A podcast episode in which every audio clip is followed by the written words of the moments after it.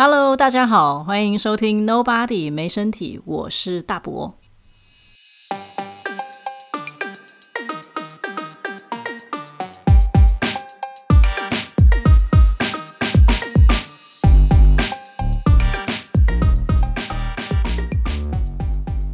好，我们今天请到的来宾叫做 GJ，然后我和 GJ 认识是透过那个台湾同志咨询热线。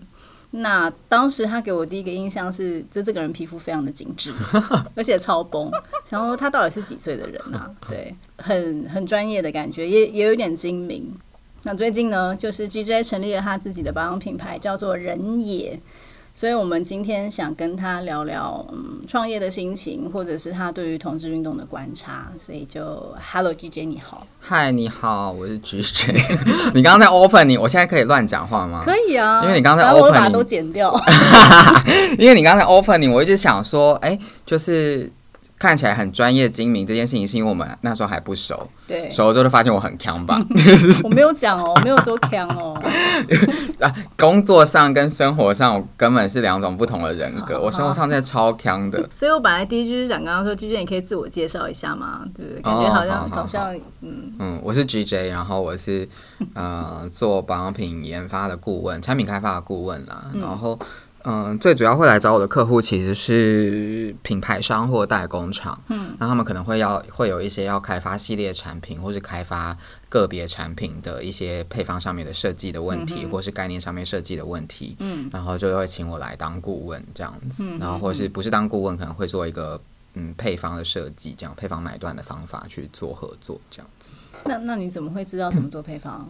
因为我其实大学是学生命科学，然后研究所是学药药物剂型，就是药物剂型是在说是在是在研究如何把药物包覆好，然后让它比较好递输到我们的。想要递出、想要投投药的地方，比如说要如何包起来，要如何让它比较毒性比较减少，然后让它比较针对某一个部位去作用，这样这是药物剂型在做的事情。比较简单的想象就是，呃，打点滴那种针剂是一种药物剂型，然后药丸也是一种，喂乳的那种也是药物剂型，那各种不同的药物剂型的设计这样子。然后，呃，后来我在我在读博班的。第一年的时候，我就想说，哇，人生真的太无聊了。我如果再这样一直读读下去，我以后就在坐坐在那个实验室里面写论文，或者做研究，或者是就是教学生做研究、出报告这样。这个实在是太无法想象。所以我们其实应该要称呼你是 Doctor Chen，是不是？没有没有，我没有读完博士，后来就我就我就我就我就休学了。哦，对。我本来想说，所以今天 review 的第一个就是可以叫我 Miss Chen。OK，好，所以不能叫你 Doctor Chen。没有没有，我不是 Doctor，我很不喜欢。然后应该是说，哦，我很不喜欢有一些人的把自己称为 Doctor，但他其实并不真的是 Doctor，所以我通常都会跟大家理清一下。我是 Miss Chen，我是我是中辍生。我我没念完，对我没念完，我是博士中辍生。对，所以后来你就想说，就不能再这样一直下去了。对，以后就会关在实验室里。对，就是会觉得这个生活好像不是我十年之后可以承受的。嗯，可以。然后，所以那时候就想想看自己想做什么。嗯嗯。然后就跟那时候就想说，我想想要试试看做保养品。嗯。因为自己对保养品有一些兴趣，这样。然后，但是苦无一些入门的。管道，嗯，因为大部分要做保养品，要进入保养品这个业界，的大学的时候就通常是读化工系啊，或是妆品系这种相关的科系。那我大学跟研究所都不是不算是相关的科系，这样。所以我那时候就跟我的指导教授讨论了一下我想要做的事，然后我的指导教授就一个台大的郭景华老师，嗯，然后他也很支持我的。想要尝试一些其他事情的想法，这样子，因为他就他他有观察到我一些很特别的的状况，比如说我有兴趣的科目，我就是不用花很多时间就可以考很好，然后我没有兴趣的科目，比如说 NMR 就是核磁共振光谱这个，我就始终没有兴趣，但我 就花了一个学期百分之九十的时间在读 NMR，然后考一个六十几分。就是投资报酬率，投资报酬率很低。我我老师就说，哦，你这个人哈，就是你有兴趣的东西，你就可以很读的很好，但是你没有兴趣的东西，你就是再花多少力气，你也是无法做好的。OK，所以你不如现在就，如果你已经感觉到你对这件事情的热情消失，那就尝试看看你现在有有有感到有热情的东西，然后就去试试看，然后试完如果觉得还还想回来读书，那就再回来读书这样。所以他就帮我找了一个那个代工厂去做实习，这样子就透过他认识的老师去找了一个代工厂实习。那那间代工厂是做什么的？保养品的代工。保养品的代工是说，呃，里面可能面膜啊，然后还有很多其他产品都会做。对对对对，基本上护肤品的代工都都在那家工厂都会做这样子。对，然后就去就去实习了。两个月，嗯，然后两个月之后，那个公司就问我说要不要留下来工作，这样，有很厉害吧？藏不住的光芒，没有，但可能就是因为有兴趣，然后所以就学的很快，然后刚好那时候遇到的呃几个前辈都很很愿意教我东西，那我们现在有一些还是很蛮好的朋友了，嗯，都蛮愿意教我东西，所以我就学蛮快的，所以就开始了这条路，就进入了保养品的这个业界，这样子。你觉得？确实，这就是你有兴趣的事情吗？对啊，就是蛮好玩的。就这件事情是确实是觉得好玩。那个开心是来自于什么？是来自于说呃新东西的诞生吗？还是某一个技术的突破？还是嗯，有时候是技术上面的突破，然后有些时候是你找到一个新的做某一个配方的方法。OK。然后有时候是就纯粹你可以嗯，像我。前面这一年感到沮丧，是我觉得我做的东西都差不多一样，市面上的东西也差不多都一样了。嗯，然后我也不太知道市面上对我的东西的回馈是什么。嗯，就是我可以知道我自己用起来的感觉是什么，但是我很难知道所有消费者的回馈是什么。嗯，所以才做了一些新的尝试。嗯，就那时候有一些朋友想要有自己的，想要就是有一些自己保养上面的困扰。然后就来问我这样，然后我就说，那不然我就帮你做做看你的保养品，就是我做一，我帮你定制你你个人使用的保养品。所以这样听起来像是，其实保养品真的会因为人的可能皮肤不一样，所以就要做出蛮大程度的调整。嗯，其实是微幅的调整，微幅的调整，但是微幅的调整其实会有蛮蛮显著的效果的差异的。哇，那所以再再讲一个意思，就是说其实。帮自己挑到合适的保养品是一个蛮重要的事情。对对对对对对。大部分的，就是使用者，大部分都是透过呃不断的去试各种不同的保养品，才知道哪一个适合自己。这样，那我们通常有时候也要试啦，但我们会先看研发，通常会先看它的成分。嗯。就翻过来那个产品背面会标示它的成分呢，我们会先看一下它的成分有哪一些是可能会不有没有可能不适合自己。我觉得这样对我来讲好像就很难，嗯，因为那些东西反过来看，真的就是看完也没有看懂，哦，然后接着你就只能上网去找评价，然后你就看到一堆广告，然后大家都会说超好超好超好，对对对对对对对，有时候是这样子，但呃，我有另外一个。就是另外一群跟另外一群朋友在做一些化妆品知识的普及化，就是呃不收费的，就是做一些科普的教育，这样就希望民众也是可以知道一些民众或是厂商，还因为厂商其实即便他是在开发保养品，但有很多人在做行销的时候，或是他本来在做一些嗯不是研发的工作的时候，他呃并不一定真的这么懂。就是保养品。那你会建议说，一般人在开始挑选保养品的时候，如果他真的还是看不懂后面写什么，那他想问，那就姑且也是买回去用一下。嗯嗯嗯。通常用要用可能几天，然后再看看自己的反应嘛。它可以分几个阶段，一个是前面短期的，你可以先试试看，你对这个保养品会不会有一些不适的状况，就痒啊，会痒啊，或者是你可会不会有可能起疹子啊，或者是有没有可能在脸上擦起来会出血啊，或者是太闷热啊，这些都是很短期可以知道的。然后，但你长期的尝试。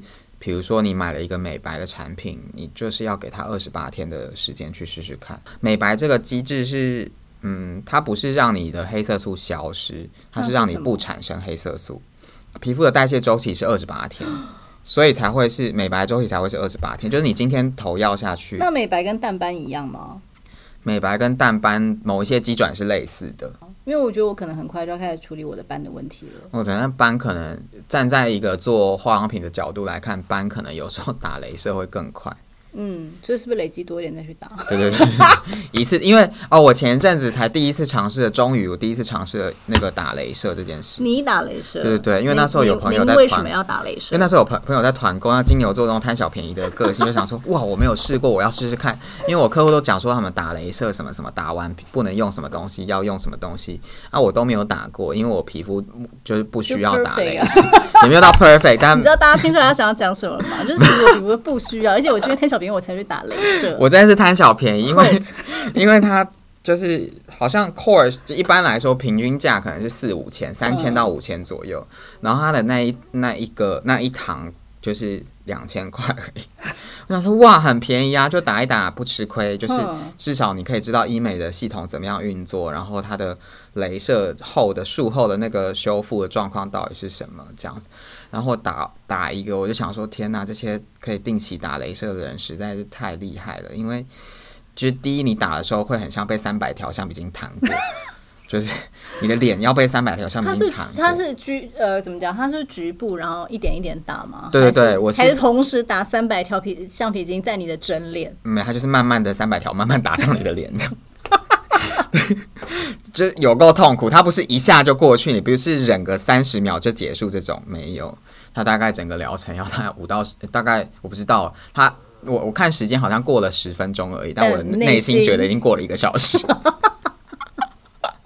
对，但但但就是呃，因为我我是打皮秒跟蜂巢，什么什么东西？皮秒镭射，皮秒镭射，皮秒镭射是说它的它的那个打。它它给予能量时间很短，嗯，皮秒就是一个秒数的很短的单位，对对对，打下来就觉得哦，真的很痛，就是 除了真的很痛之外，隔一天真的很痒。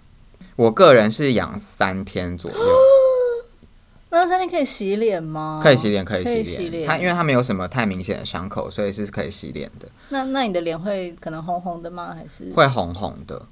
对，然后因为我不太想要使用医美诊所给的那个药膏，嗯嗯，因为我有问那个那一家诊所，他刚好给的药膏是四益乳膏，大部分的诊所可能都会给这个。嗯，四益乳膏是一个很很典型的广效性的发呃抗抗发炎跟抗菌剂，很常见的抗生素跟那个类固醇这样。然后我就不想要使用，但使用类固醇。适度的使用类固醇可能没有什么太大的问题，这样。然后，可是我就想说，我就是要试试看我自己做出来的保养品能不能，就是让我的这个术后修复的过程比较好一点点。嗯。然后呢？但是你知道我在打镭射之前太忙了，我就忘记要先做好我自己的保养品，所以我打完镭射赶快回了工作室做保养品，你知道。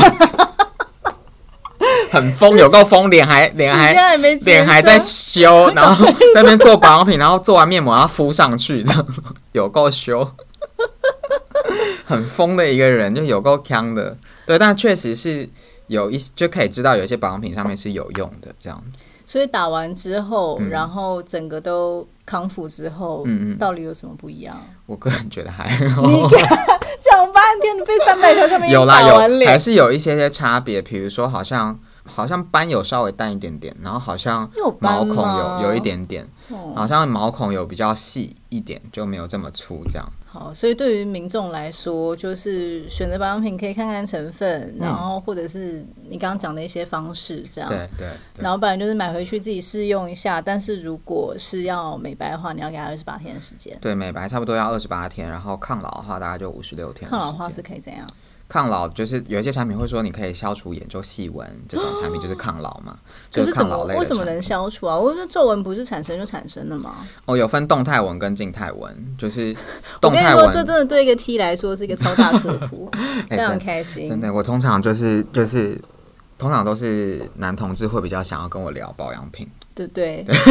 我们现在就在补齐我们这方面知识上的不足。但其实保养蛮简单的，保养就是。不需要太复杂，就是你做好良好的清洁、良好的保湿、良好的防晒就 OK 了。对，就不需要过度的去处理它。所以清洁的话，大家会想到什么？就是洗脸或者是去角质嘛？洗脸、卸妆、去角质这三件事情。什么有卸妆？如果没化妆呢？哦，没有化妆的话就不用卸妆。哦，OK。对对对，如果你没有化妆，你只有擦防晒，然后你的洗脸产品够让你的防晒被被洗掉的话就 OK。那多久要去角质一次？我呃，随着年纪不同会有一些变化，像我现在是一个礼拜去角质两次。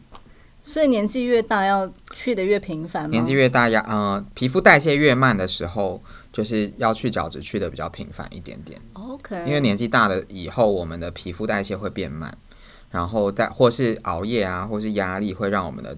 皮肤的代谢变得比较没有这么顺利一点，所以那时候就可能要透过一些去辅助的方法去帮角质代谢。所以难怪，就是你看小孩也没有在去角质啊，可是小孩的皮肤就嫩嫩的。对对对。所以其实是因为他代谢的好，他代谢的好，以及他的就是更新的周期是很顺利的。所以你刚刚说就是清洁，然后可能去角质，然后保湿、防晒。对。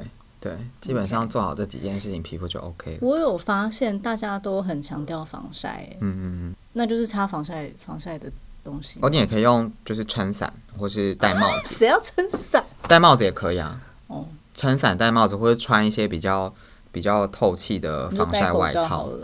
哦，口罩也是一个方法。但是口罩防晒。系数没有，就防晒的能力没有这么好。一般的口罩、戴帽子是一个很好的选择。嗯，就啊，你你不如果不想要肌肤有一些，可是戴帽子会压坏 T 的发型。哦，真的耶！那我想想看怎么办？真的做当 T 很难的。晚上再出门，然后呢，只去夜店，只去吧。对对对，晚上太阳下山再出门，当什么月光仙子啊？或开车。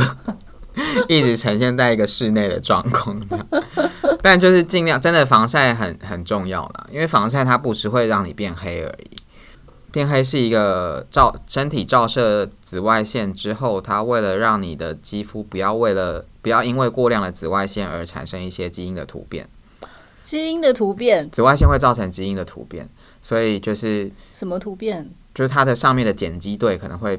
可能会 剪辑 剪辑队是谁？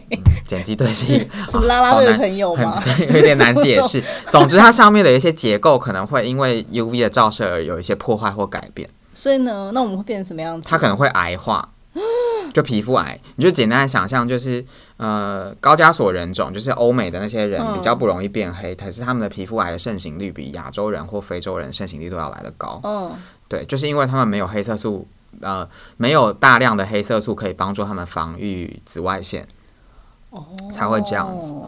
对，那他就会很爱晒太阳。他们又很爱晒太阳，对，然后所以才会才会有一些肌肤的病变这样。所以防晒其实大部分的状况不是为了不变黑，对，不是为了不变黑，变不变黑是一个其中一个因素，然后另外一个因素是它呃。有可能会让你的那个基因癌化。另外一个是不是在恐吓大家哦？另外一个是你要变黑的前面一定要经过一个发炎反应，所以你一直晒太阳就一直在那个发炎反应底下，肌肤就会没有这么好。发炎反应就会有一些后续的状况产生，比如说胶原蛋白流失啊，然后斑点的产生啊，或者是黑色素的产生变黑这样子。嗯。不过你刚刚提到胶原蛋白流失是也是年纪会随着年纪会发生的，对不对？其实我们每一天，无论是年哪一个年纪，我们每一天都在流失胶原蛋白，只是年轻的时候制造比较快，所以可以 balance 回来胶原蛋白这件事情。然后就说到底吃有没有办法把它补回来？没办法，就是谢谢大家。简单的想想看，然后你你确实可以吃更多的胶原蛋白或氨基酸的补充补充剂。让你的身体有更多的原料去做这些东西，但是不是吃胶原蛋白就补充胶原蛋白，因为它最后它还是会被分解成氨基酸才会被吸收。那要做什么事情会鼓励你的身体去把它制造成胶原蛋白？嗯，吃维他命 C。哦，维他命 C 可以帮助胶原蛋白的合成，它也可以减少胶原蛋白被分解掉。所以其实吃维他命 C 片蛮好的喽，可以吃水果啊。拔辣也是一个很好的选择。哦，好的。拔辣的维他命 C 蛮高。对对对。是不是？好难哦。要跟一些男同志聊这些。对呀，我们都在干嘛去啦？我就我就也很平常，也是想说，哎，我的 T 的朋友好像都没在注重保养。对呀，我觉得真的是开始的很晚呢。没有，我觉得那是因为那是因为呃，我妈也不保养，然后我没有姐妹，我对哥哥嘛。嗯。然后好像这件事情就一直跟我很绝缘哦，对。然后女朋友在用，我好像也就是她塞什么东西给我，我就用什么哦。哇，这个这个状，虽然讲这句话有点政治不正确，但是怎么样？这这跟一些异性恋的相处蛮像的。真的吗？也是女朋友会塞一些什么保养品给男生，这样就男朋友这样。嗯，好吧，那我们要多向男同志学习哦。也没有啦，就是如果你在这个状态下感到舒适，就是你如果不保养的状态下感到舒适，没有什么太多的状况，那也可以不保养。不保养感到舒适啊，但是对于自己的那个呃外形的改变，对啊，你就承 担呐。每天早上起来看自己的时候，哎呦，又老一岁。但没有关系，就是也也是可以透过就是存钱为整啊，就是比较懒的状况，就是存钱为整嘛。哎，为整现在可以做哪些啊？比如说注射。我不我我我理解到的，就是一个，比如注射胶原蛋白啊，注射胶原蛋白增生剂啊，注射玻尿酸啊，注射维金瓷，注射很多东西，可以把很多东西注射到你的脸上。那些东西注射进去的功能，都是为了让它膨起来吗？还是不一定？啊，调整一下你的脸部的那个状况，让你的脸部没有看起来这么老态。因为大部分我们会看起来老态，都是呃，都是会有一个。很典型的症状就是往下垮，往 往下垮的那个症状。吸引力是不是？对对对对对，往下垮那个症状，那一呃可能是胶原蛋白流失、弹力蛋蛋白流失，或者是它可能就是呃呃毛孔的粗大也会影响到你整个往下垮的那个状况，这样。然后所以。呃，透过一些注射的东西，的确是可以让它膨起来、拉上来，然后就会减少那个年龄看起来的感觉。嗯，对对对。哎，我明明就是做保养品，我在聊医美，但 确实是确我我确实。确实觉得，如果你每一个人他如果不想要保养，他在后续又不想要看起来老，他可以去尝试其他的方法，这样子，大家不要吃婴儿。我们的那个，我们那个不是不是，我们那个年代不是有一个电影叫《三根》吗？饺子。哦，我知道。对对对，不要那个没有用。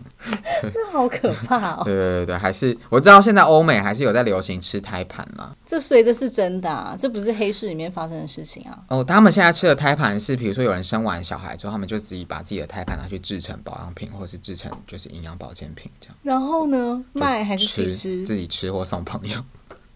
因为我前阵子有个朋友生小孩，就问他就问我说：“你要不要吃我的胎盘？”我就说我就说你先留着，你你送给你婆婆。胎盘这样算荤的还是素的？荤的吧。我觉得吃素的人应该觉得它是荤的。那吃荤的人会觉得它是恶心的吗？吃荤的人。像我吃荤嘛，我可能就会觉得他就是朋友的孩子的床。对，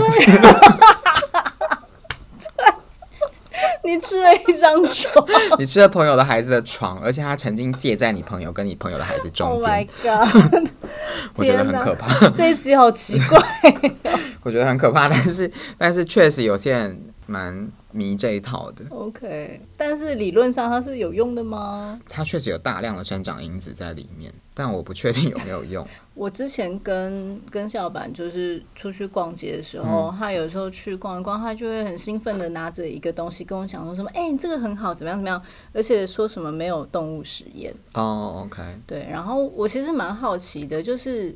他们如果不做动物性的实验，那他他怎么去 testing 这个东西？有一些替代性的方法可以做，呃，动物替代动物性的实验这样子。因为以前以前会做动物性实验是从药品那边来的，就药品会做动物实验嘛，会做人体实验。然后，呃，保养品它一开始在做的时候比较多是彩妆会做动物实验，比如说他要看你这个东西会不会造成你的黏膜刺激啊什么的，他就把它涂在呃老鼠的眼呃。兔子的眼睛上面，这样，所以它可能会让兔子一直流眼泪什么的，不是很舒服的一个状况。这样，所以有一些有一些爱护动物的人就会觉得这个这个这个不能这样做。那确实，他如果有替代方法的话，我也觉得那你就不需要去去去伤害一只动物这样子。对，不需要为了人类自己自身的利益去。虽然我在吃肉，但是我我也我也觉得在适度的状况之下，你可以尽量减少对动物的伤害。嗯。那是不是换句话说，既然还是有这么多厂商或者品牌有在做动物性的实验，那是因为做动物性实验相对来的比较便宜吗？还是比较快知道结果？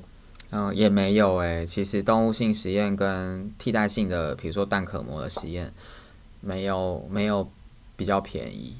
但是传统是这个做法，然后替代性的实验，因为它还没有经过一个认证的。程序哦，对，就不是所有的国家或所有的机构可以去 approve 你这件事情是可行的。所以有些国家会要求你要做完什么样子的实验才可以进进我们国家来贩售。然后有一些动物测出来的结果不一定在人上面还就还一定会适用啊。嗯哼，对啊，比如说你要测美白，你测动物几乎就没什么用。不是都毛吗？对对对对，几乎都几乎就没什么用。你可能就要做一些事情，比如说你要把黑色素的细胞种在老鼠身上，然后再去测美白，这样再看它结果怎么样。对对对，那当然现在有一些做法就直接做人体的测试，这样。但我觉得这也是一个，这就是这就是有时候可以去做一些讨论的地方啦。嗯嗯，人体人算不算动物？算吗？那做人体的测试算不算动物实验？算。但它确实不伤害动物，它为了人类自身的利益去伤害人类啊，没关系，这样。对对对，所以我觉得这个蛮有趣的。对，它不是不做动物实验，它是不做伤害非人类的动物实验。嗯，对，蛮好的。自己做的事情自己承担嘛。自己做的事情自己承担，没错。但可能你你要用 A 要用的保养品是 B、C、D、E，到自己在承担。嗯，对，因为厂商不是让 A 去测，厂商是让其他人去测。这个结构还是会是长这样。对对对对对啊。好像也很难，很难很难很完美啦。嗯，就在中间找一个平衡吧。我对是没错，但是我在想，这些事情的平衡其实都会随着时代或者随着地区，它会推移这样。对对啊，而且会随着科技的进步而有更多替代的做法。嗯嗯嗯。下一个问题是，平常我自己走进那种屈臣氏啊，或者是。我想要买，例如剪头发的那种呃抓头发的东西的时候，那些东西通通被放在男生那一区。哦。然后今天因为我们在讲保养品嘛，然后我就有点好奇，说男生的皮肤跟女生的皮肤，或生理男生、生理女生的皮肤上，是不是真的会因为性别有蛮大的差异，所以导致呃厂商或者品牌直接用性别作为区分？哦，好，我们先讲，就是男生跟女生的皮肤会不会有差异？其实有时候会有差的，因为呃荷尔蒙的不同会导致上面油脂的分泌量不一样，这样子。那但但也不是绝对的有差。嗯，比如说举一个最简单的例子，就有有时候你可以看，有些男生的皮肤比有一些女生的皮肤还要。娇嫩，你说您吗？我我还好，就是但是确实在就比如说啊婴儿好了，婴儿还没有第二性征的时候，男生跟女生的皮肤看起来差不多的，对。对，但是第二性征产生之后，就会开始就是因为男性荷尔蒙跟那个雌激素跟雄激素的不同，而让他的肌肤上面的结构或它的分泌有一些变化，这样。那雄性激素会让那个肌肤里面。啊的油脂分泌量可能会变得比较多一点，嗯，然后所以男生的肌肤可能会看起来比较油一点，这样，然后女生的肌肤可能因为雌激素的关系，所以就比较看起来会比较嫩嫩的这样子，对，那确实是因为激素上面会有一些影响，让男生跟女生的肌肤的肌肤的状况可能会有一些不一样，但是这不是绝对的。OK，对，就是还是会跟着随着基因有差，就是同样都是男生，但是有些男生的肌肤就很好，他几乎几乎不做保养，嗯，肌肤也会很好。然后有一些男生就是肌肤就看起来不是很好这样子，对。那女生也一样，就是所以它还是有个体之间的差异，并不是只有用性别去做差异，嗯，这样子。所以的话，其实那也许是一个行销的方式吧，方便消费者说哦，我今天是男生，那我就走去男生区；我是女生，我走去女生区。嗯，另外一个方向是因为男生过往在保养品发展的过程当中，男生并没有被放入，他没有参与 TA 的，没有被放入那个设定客群的那个范围里面，通常是先做女生这一块。对，所以男生是一个新的市场，那你要让一个新的市场踏入你的。店来买你的东西或者买你的商品的时候，通常就是要给他一个明显的定位的地方，对对，然后所以才会找男生代言啊，做一个男生的专柜啊，做一个男生的设计，然后说这是专门为男生的肤质设计的。嗯，但我很常会觉得，其实你针对肤质设计更重要，不是针对性别设计比较，就是是。可能性别设计师让他好卖吧，好讲这个故事这样子。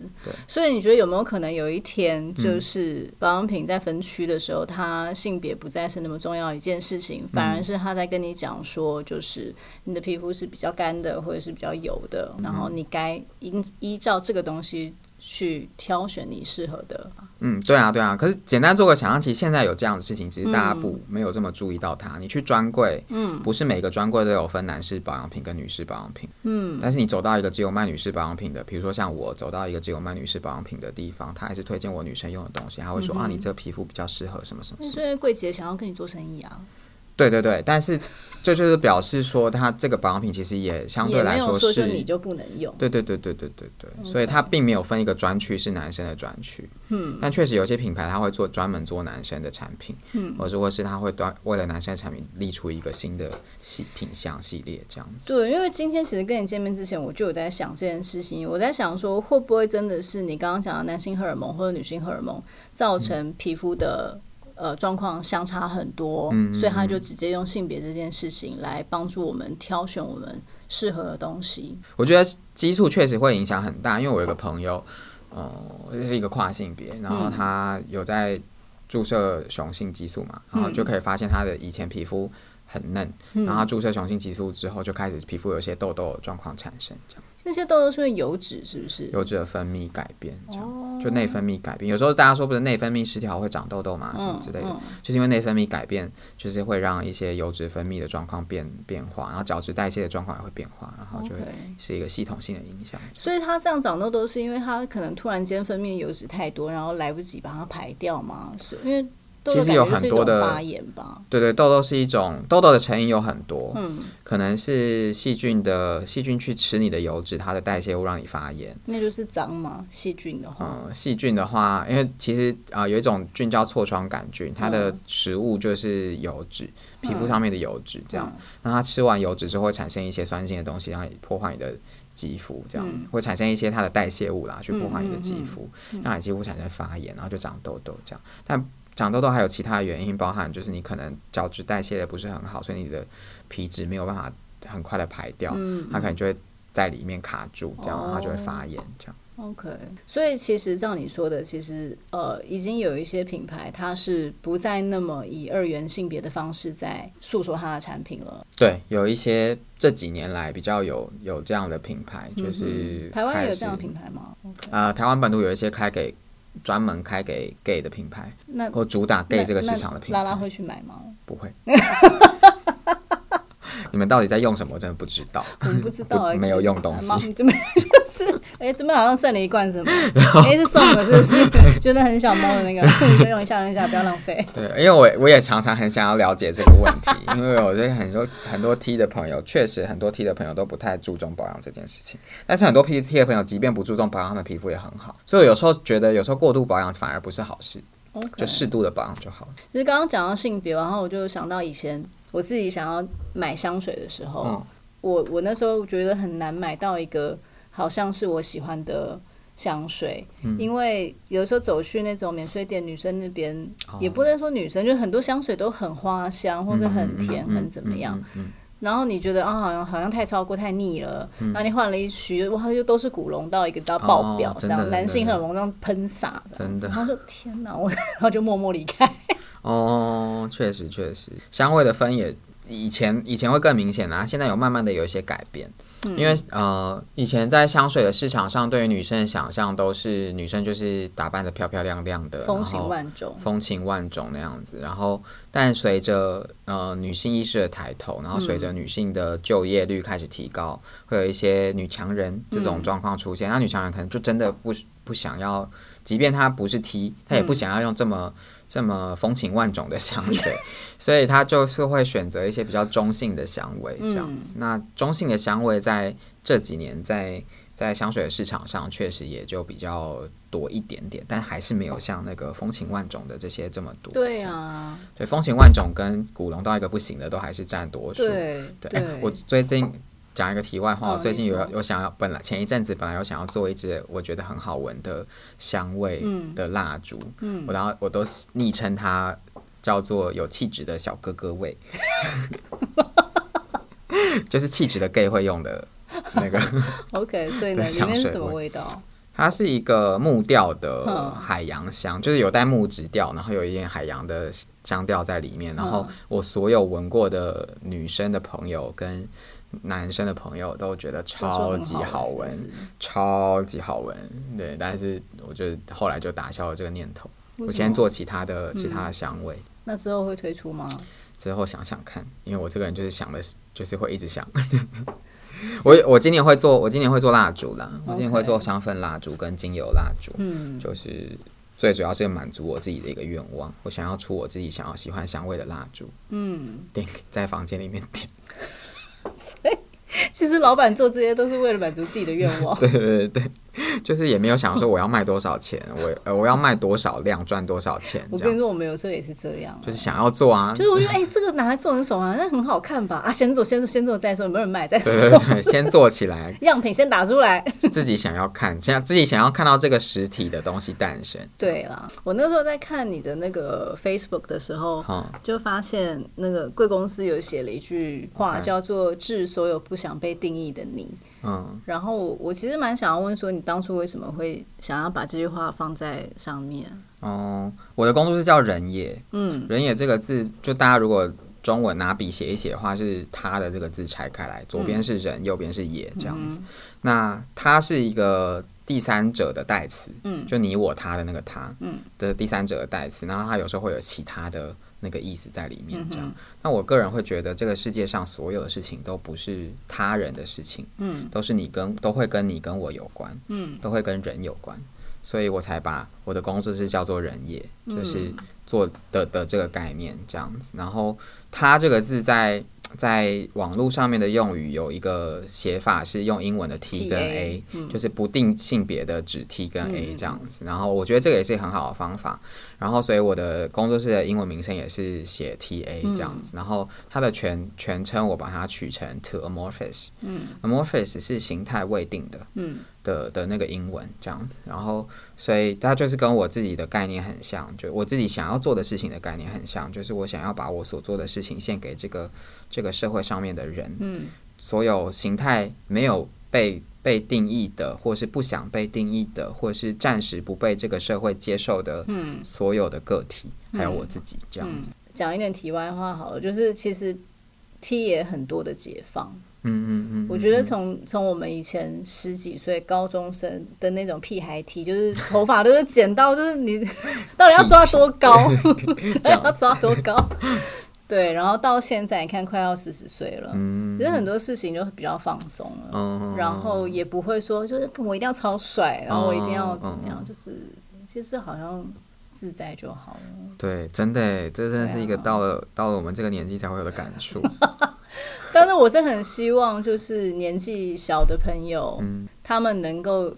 借由我们这些你知道已经四十几岁的人，或者快要四十岁的人的一些老 T 老 gay 跟老拜这样，老拜然后来讲一些话，让他们不要那么惶恐。嗯，对，真的就是，可是可是我有时候常，因为我我们还是会去学校演讲嘛。嗯，我有时候就就热线，我是热线志工，然后我会去学校演讲，做一些偏性别偏教育的的。是去小学还是国中还是？小学、国中、高中、大学到到社会的机构都有。真的？那他们反应怎么样？呃，不一定，还是跟每。学校校风跟那个年级会有很大的差异，这样。通常小的小小朋友比较，如果老师的风气又比较，学校风气又比较开放，他们就会比较活泼，这样。然后很很有趣的现象是，比较明星的学校，比如说很注重升学率或很注重学生成绩的那些学校，学生们都没有在理你，就他们觉得这件事根本就不重要，真的假的？我的成绩才重要。是私立还是公立的？嗯，私立跟公立都有，都有。对，但私立不太会找我们去演讲。对啊，私立应该都请一些明星补习班老师 来讲，更多。他不会，他并不会真的注，他不会不会真的花时间去做性别平等教育这件事情。嗯，现在这几年我觉得好有变好的地方是，有些学生他会就直接愿意敢在课堂上面出柜，嗯，然后他是安全的，他觉得他自己安全的出柜这样子。那我觉得这个是这几年来有比较明显的变化的地方。对对对，那那那比有些女生很踊跃，是因为。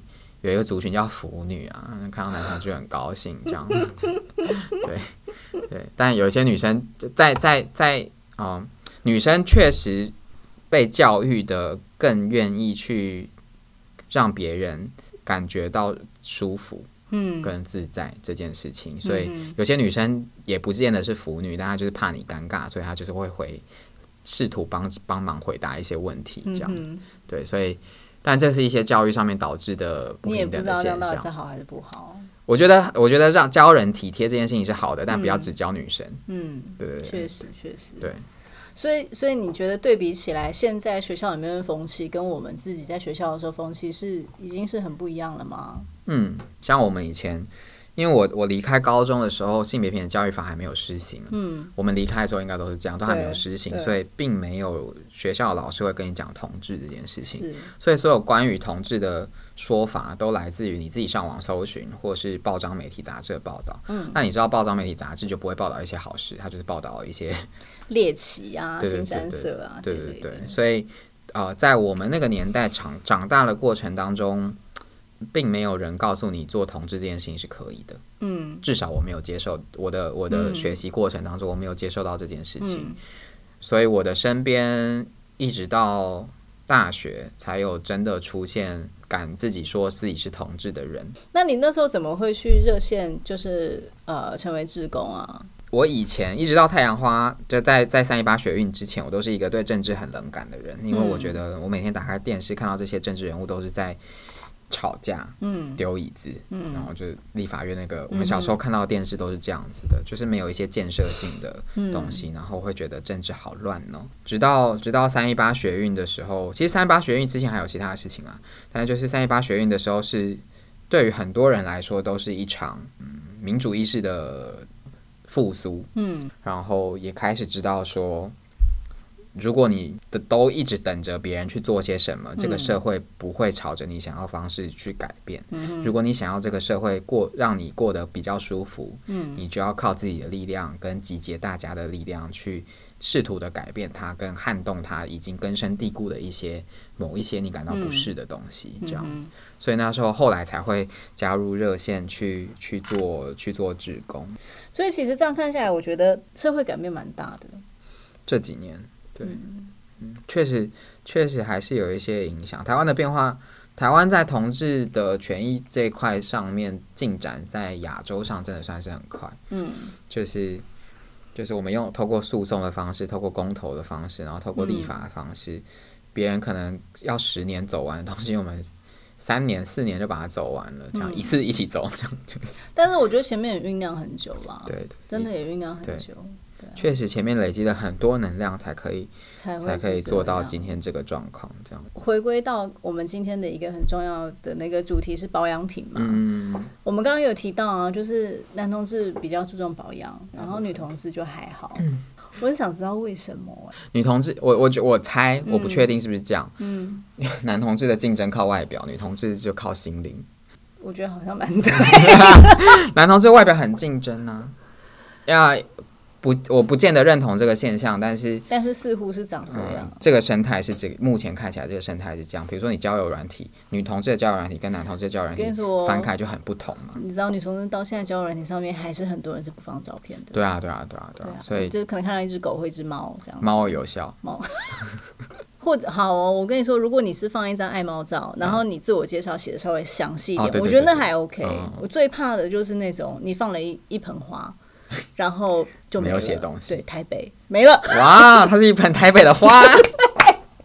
可是真的超级多啊！然后我想说，难怪你们这样搞，就是女同志的交友 App 就是会生存不下去嘛。可是可能使女同志的使用族群在使用交友 App 的的目的性也很不一样吧，对不对？我觉得其实大家好像真的都是蛮有点寂寞，嗯，然后年轻一辈的，例如二十岁上下的，嗯会稍微大方一些。科技的产品或是交友软体的习惯，一代一代会有很多的改变。